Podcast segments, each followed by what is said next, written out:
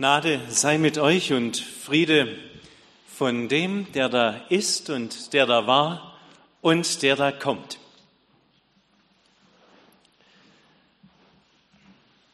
Als überspannendes Thema der Sommerpredigtreihe haben wir Texte aus der Apostelgeschichte ausgewählt.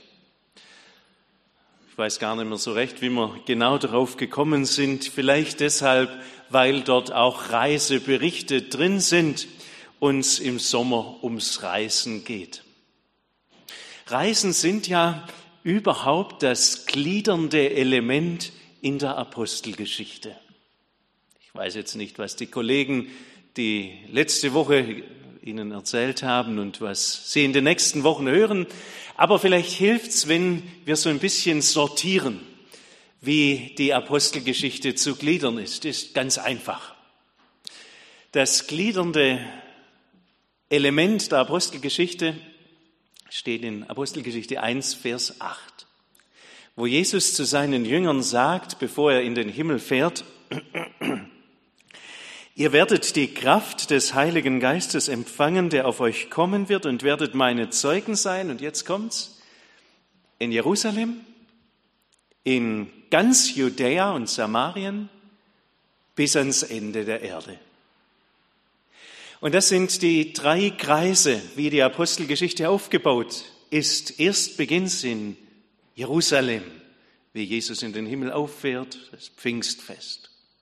Und dann weitet sich der Kreis in Judäa und Samarien, wie sich erst mit Petrus sachte die Welt in die Heidenmission öffnet. Sie wissen es vielleicht, das Tuch, das vom Himmel runterkommt und diese unreinen Tiere drin sind. Und dann aber mit Paulus der Weg in die Heidenmission geöffnet wird und Paulus hinausgeht. Sie haben es ja, Verzeihung, Sie haben es in Ihrer Bibel meistens auf den letzten Seiten diese Karten drin, wo, wenn Sie reinschauen, die Kreise immer größer werden. Also das ist das gliedernde Element, beginnend im Kleinen und dann bis hin in alle Welt. Und unser Bibeltext heute, der ist nun jener Moment, wo das Evangelium von der alten Welt in die neue Welt, von der alten Welt nach Europa überspringt. Ich lese uns aus der Apostelgeschichte Kapitel 16 ab Vers 6. Sie, damit ist Paulus und Silas und seine Begleiter gemeint, sie zogen durch Phrygien und das Land Galatien, da ihnen vom Heiligen Geist verwehrt wurde, das Wort zu predigen in der Provinz Asia. Als sie aber bis nach Mysien gekommen waren, versuchten sie nach Bithynien zu reisen, doch der Geist Jesu ließ es ihnen nicht zu. Da zogen sie durch Mysien und kamen hinab nach Troas. Troas, das ist das sagenumwobene Troja. Sie wissen es vielleicht vom trojanischen Pferd. Und dort in Troas sah Paulus eine Erscheinung bei Nacht. Ein Mann aus Makedonien stand da und bat ihn, komm herüber nach Makedonien und hilf uns. Als er aber die Erscheinung gesehen hatte, da suchten wir sogleich nach Makedonien zu reisen, gewiss, dass uns Gott dahin berufen hatte, ihnen das Evangelium zu predigen. Da fuhren wir von Troas ab und kamen geradewegs nach Samothrake, am nächsten Tag nach Neapolis und von dort nach Philippi. Das ist eine Stadt des ersten Bezirks von Makedonien, eine römische Kolonie. Wir blieben aber einige Tage in dieser Stadt und am Sabbattag gingen wir hinaus vor das Stadttor an den Fluss, wo wir dachten, dass man zu beten pflegte. Und wir setzten uns und redeten mit den Frauen, die dort zusammenkamen. Und eine Frau mit Namen Lydia, eine Purpurhändlerin aus der Stadt Thyatira, eine Gottesfürchtige, hörte zu, der tat der Herr das Herz auf, so dass sie darauf acht hatte, was von Paulus geredet wurde. Als sie aber mit ihrem Haus getauft war, bat sie uns und sprach, wenn ihr anerkennt, dass ich an den Herrn glaube, so kommt in mein Haus und bleibt da. Und sie nötigte uns. Herr, segne dein Wort an uns allen. Amen.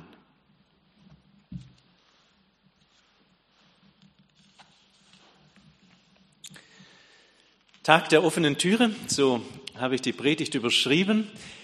Aber wenn wir jetzt anfangen, auf den Anfang dieser Geschichte schauen, dann entdecken wir gar keine offenen Türen, sondern man müsste eher reden von geschlossenen Pforten.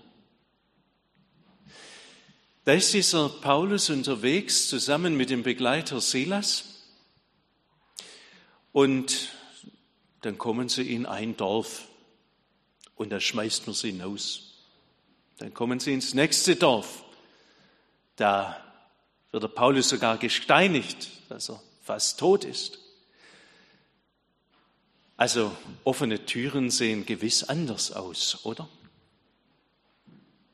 Und dann geht das Ganze weiter. Also offene Türen, das stelle ich mir so vor, da läufst du durch und alles funktioniert nach Plan. Aber rufen Sie sich noch mal in Erinnerung, was war denn der Auftrag? Das Evangelium zu verkündigen in Jerusalem, Samaria und der ganzen Welt. Und wie viele Mitarbeiter hat's, die diesem Auftrag nachkommen? Gerade mal die paar ersten Jünger und dann vielleicht noch ein paar, die sich berufen fühlen, dorthin zu gehen. Mit so ein paar Hansel die ganze Welt mit dem Evangelium zu erreichen, das geht doch nicht. Jetzt weiß ich nicht, wie es bei Ihnen hier ist in Bernloch und Meidelstädte, aber wir suchen regelmäßig nach Mitarbeitern. Also bei uns ist es nicht so, dass die Schlange stehen und sagen, wir, wir tätet gern schaffen.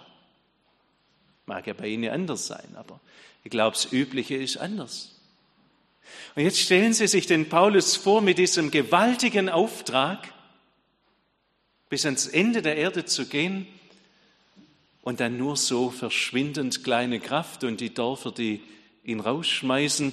Und dann wird es ja noch schlimmer. So habe ich gerade gelesen, das mit, den, mit dem Rauswurf, das war vor unserem Text. Da heißt es, der Heilige Geist wehrte ihnen, das Evangelium zu predigen. Da gibt es geistlichen Gegenwind und so lese ich diesen Text, nicht von irgendwelchen dämonischen Mächten, sondern der Heilige Geist sagt, nein, da predigst du nicht.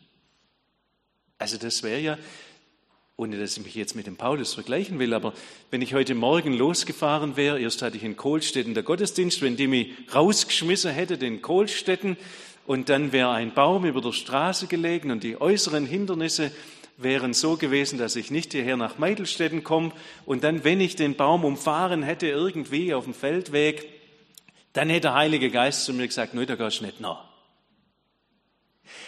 Und ich denke, ich, muss, ich bin doch im Auftrag Gottes unterwegs. Ich habe doch den Auftrag. So was abgemacht. Und so muss es dem Paulus gegangen sein. Nichts mit offenen Türen, sondern erst einmal geschlossene Pforten. Paulus hat sich das ja so klar durchdacht in seiner Missionsstrategie. Wir erreichen jetzt erst Kleinasien, das ist die Türkei, und dann gehen wir von Ort zu Ort und nein, es funktioniert nicht. Und dann kommen sie nach Troas. Und wenn alle Türen verschlossen scheinen, dann ist es gut, wenn man sich aufs Ohr haut. Und so macht es der Paulus, legt sich schlafen. Und in dieser Nacht hat er einen Traum. Da steht ein Mann, also Troas liegt am Ufer, ein Mann auf der anderen Seite dieser Meeresenge in Makedonien und der winkt und sagt, komm rüber. Und als Paulus am nächsten Morgen aufwacht, da muss er das jetzt sortieren. War das nur ein Hirngespinst oder war das jetzt der Ruf Gottes? Und da ist es gut, wenn man Begleiter hat an seiner Seite.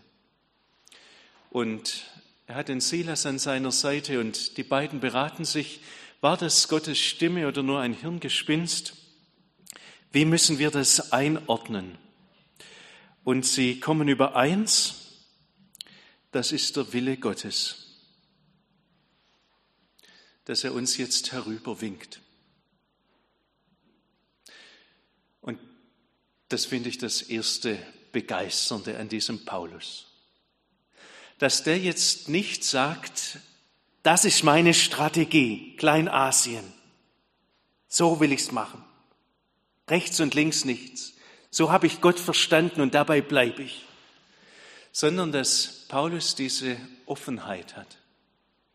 Dass Paulus offen ist, Gott zu hören. Gottes Planänderung aufzunehmen. Denn Gottes Strategie scheint eine andere zu sein als seine. Wie hört man denn Gottes Wille? Wäre nochmal ein ganz eigenes Thema, aber ich glaube, hier ist eine ganz einfache Antwort. Gottes Wille höre ich dann, verstehe ich dann, wenn ich bereit bin, auch zu tun, was Gott mich befiehlt zu tun. Wie hören Sie Gottes Wille in Ihrem Leben? Wenn Sie sagen, ich bin auch bereit, zu tun. Wenn Sie nicht sagen, aber ich habe mein, hab meine Vorstellungen, wie es sein muss. Und so musst du Gott machen. Sondern wenn ich bereit bin, das Gehörte auch umzusetzen, dann tun sich Türen auf. Diese offene Tür des Gehorsams, was heißt das für uns auch als Gemeinde übertragen? Wir haben ja einen klaren Auftrag. Der gilt auch uns noch. Geht hin in alle Welt, macht zu Jüngern alle Völker, taufet sie, lehret sie halten alles, was ich euch befohlen habe. Ist auch unser Auftrag, auch hier. Und wir sind nicht davon entbunden, uns kluge Gedanken zu machen. Wie schaffen wir das mit unseren Ressourcen, mit unseren Mitarbeitern, ob wir nun viel oder wenige haben? Wie schaffen wir das? Was ist unser Auftrag? Wir sind nicht davon entbunden, eine klare Strategie zu entwickeln. Aber das will ich von dem Paulus mitnehmen, dass ich auch eine Offenheit habe, auf Gottes Reden neu zu reagieren. Wir sind jetzt, ich will jetzt gar nicht über den Pfarrplan schimpfen oder reden, aber gibt es eine Strategie, Überlegungen, wie, wie setzt man das um? Und das ist ja auch okay, dass man drüber nachdenkt. Aber ich wünsche uns als Gemeinden die Offenheit, auch auf Gottes Planänderung einzugehen und zu hören, wohin er uns schickt. Paulus war offen, Gottes Reden zu hören und Pläne umzuschmeißen. Das ist die erste offene Tür. Und die zweite offene Tür, die ich in dieser Geschichte finde, die begegnet uns in Philippi. Als Paulus und seine Begleiter dann übersetzen, geht das relativ schnell. Gott sorgt dann auch für günstige Winde. Innerhalb von zwei Tagen erreichen sie Europa.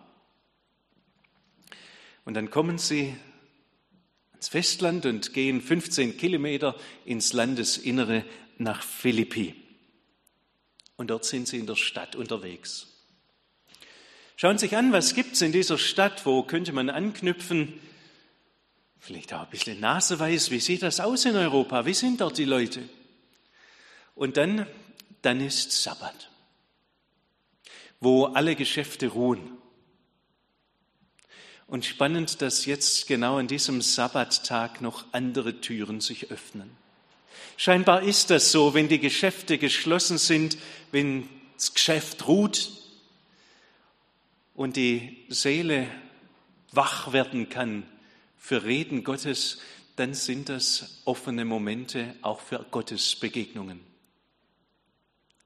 Und dort am Sabbattag suchen Paulus und Silas das Flussufer auf.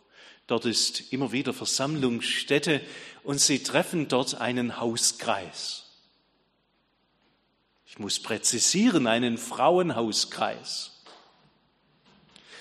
Und jetzt versetzen Sie sich wieder in die Lage von Paulus. Was hat er träumt? Was hat er gesehen? Der sah einen Mann, der dort in Europa auf ihn wartet. Und was begegnet Paulus? Nur, ich sage es in Anführungszeichen, nur Frauen. Ich sage das nicht despektierlich. Aber in der damaligen Zeit sind Frauen das Zeichen für Unscheinbare, nicht spektakulär. Die Kirchengeschichte Europas beginnt mit einem unscheinbaren Frauenhauskreis. In Klammern bemerkt, so wie die Frauen die ersten Zeugen der Auferstehung sind. Gott beginnt im Unscheinbaren. Nicht mit großem Tamtam, sondern klein. So beginnt die Kirchengeschichte Europas.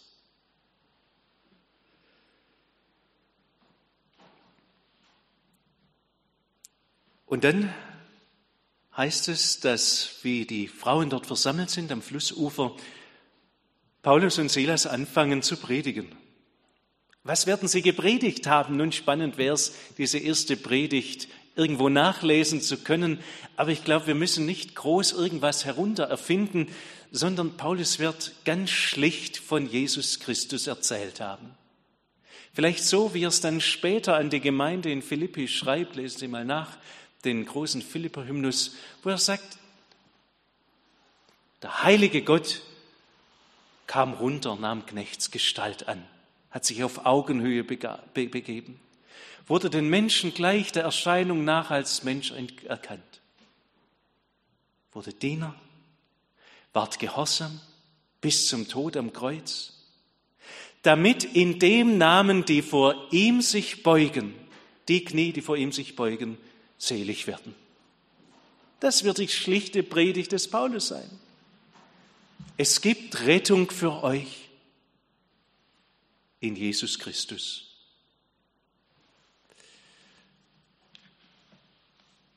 Und unter diesen Frauen sticht eine Frau besonders heraus, die Lydia. Lydia war Purpurhändlerin. Das deutet darauf hin, dass sie vermögend war dass sie es zu etwas gebracht hat, also doch nicht ganz so unscheinbar, diesen teuren Purpurstoff gehandelt hat. Und die hört nicht nur zu, sondern sie hört genau hin. Wir lesen von ihr, sie war eine Gottesfürchtige, eine Gottessucherin. Die hat lange schon darüber nachgedacht, wie ist dieser Gott? Hat viel gehört mit ihrem Verstand viel begriffen. Das wird eine kluge Frau gewesen sein, sonst wäre sie nicht Purpurhändlerin geworden. Eine weitgereiste Frau, die hat viel mitbekommen als Händlerin. Die hatte Ahnung und die hat nach diesem Gott gesucht und für sich Antworten formuliert und immer weiter gesucht. Aber Gott möchte nicht nur Leute, die nach ihm suchen und kluge Gedanken anstellen die mit dem Verstand irgendwie erklären können, Gott muss etwas sein, über dem höher nichts gedacht werden kann, sondern Gott möchte, dass Menschen ihr Herz öffnen für ihn und dass Gott in diese Herzen einzieht. Und Gott öffnet dieser Lydia das Herz. Und Lydia lässt Gott in dieses Herz hinein. Aus dieser Gottessucherin wird eine, so steht es im Text, die an Gott glaubte, die an den Herrn Jesus glaubte. Wie haben wir das zu verstehen, dass Gott der Lydia das Herz aufmacht? Kommt da ein Geistesblitz oder passiert das groß irgendwie abenteuerlich? Wieder ganz unscheinbar, schlicht indem die Lydia Gottes Wort hört, nicht weghört. Und wieder entdecke ich, hier ist uns als Kirche Europas etwas ins Stammbuch geschrieben. Wie öffnet Gott Menschenherzen?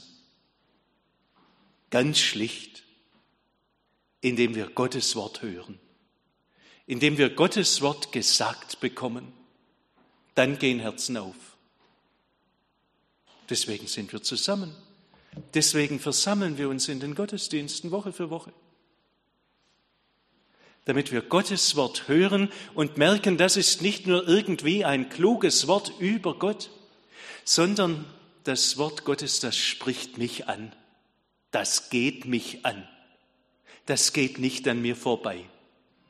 Und die Lydia merkt das. Gott spricht sie an. Und sie lässt sich taufen ihr ganzes Haus mit sich? Moment, Gott ist so schnell ohne Taufunterricht? Ohne ein, zwei Jahre Konfiunterricht? Einfach so?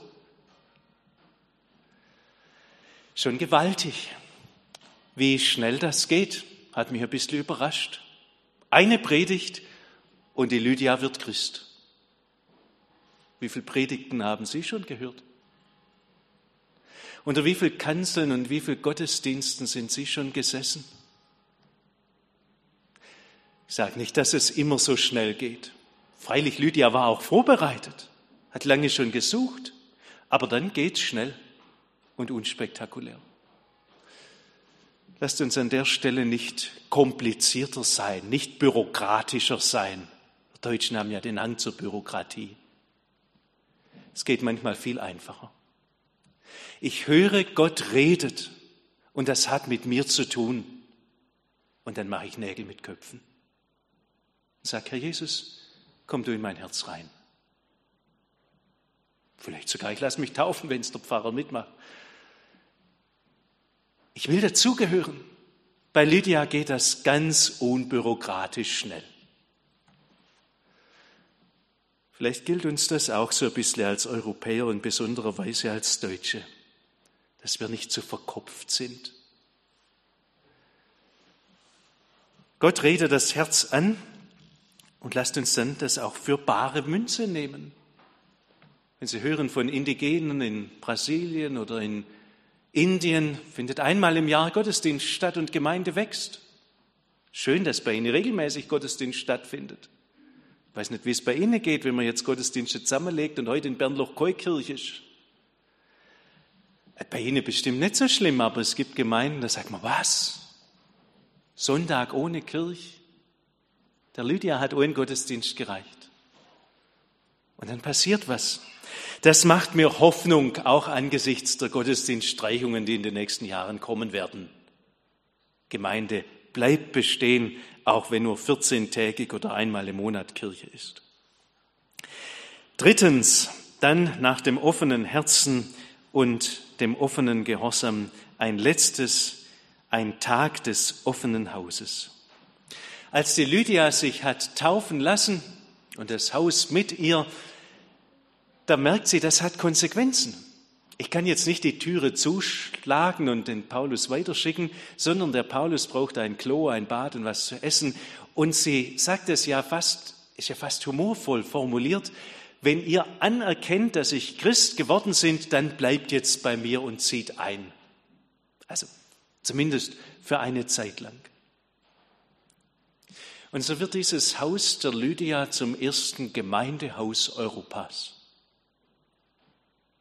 Und später, als Paulus dann auf seiner dritten Missionsreise unterwegs ist, da schreibt er an die Gemeinde in Philippi und die Adresse wird höchstwahrscheinlich das Haus der Lydia gewesen sein. Ein Privathaus, wo Türen aufgegangen sind, wo sich die Gemeinde versammelt und wo Gottes Geist wirkt.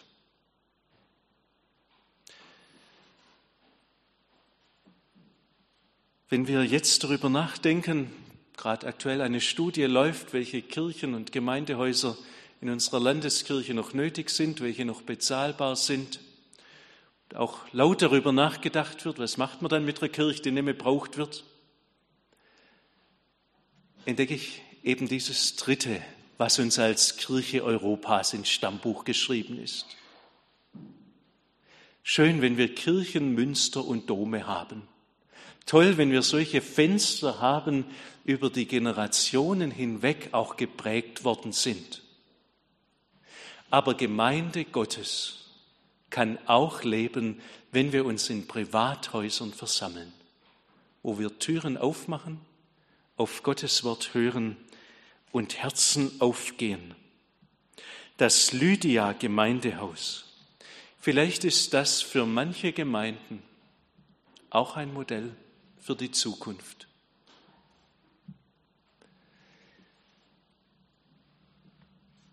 Die Kirchengeschichte Europas begann in einem Privathaus einer unscheinbaren Frau. Und das ist es, weshalb ich Hoffnung habe, auch angesichts aller anstehenden Veränderungen.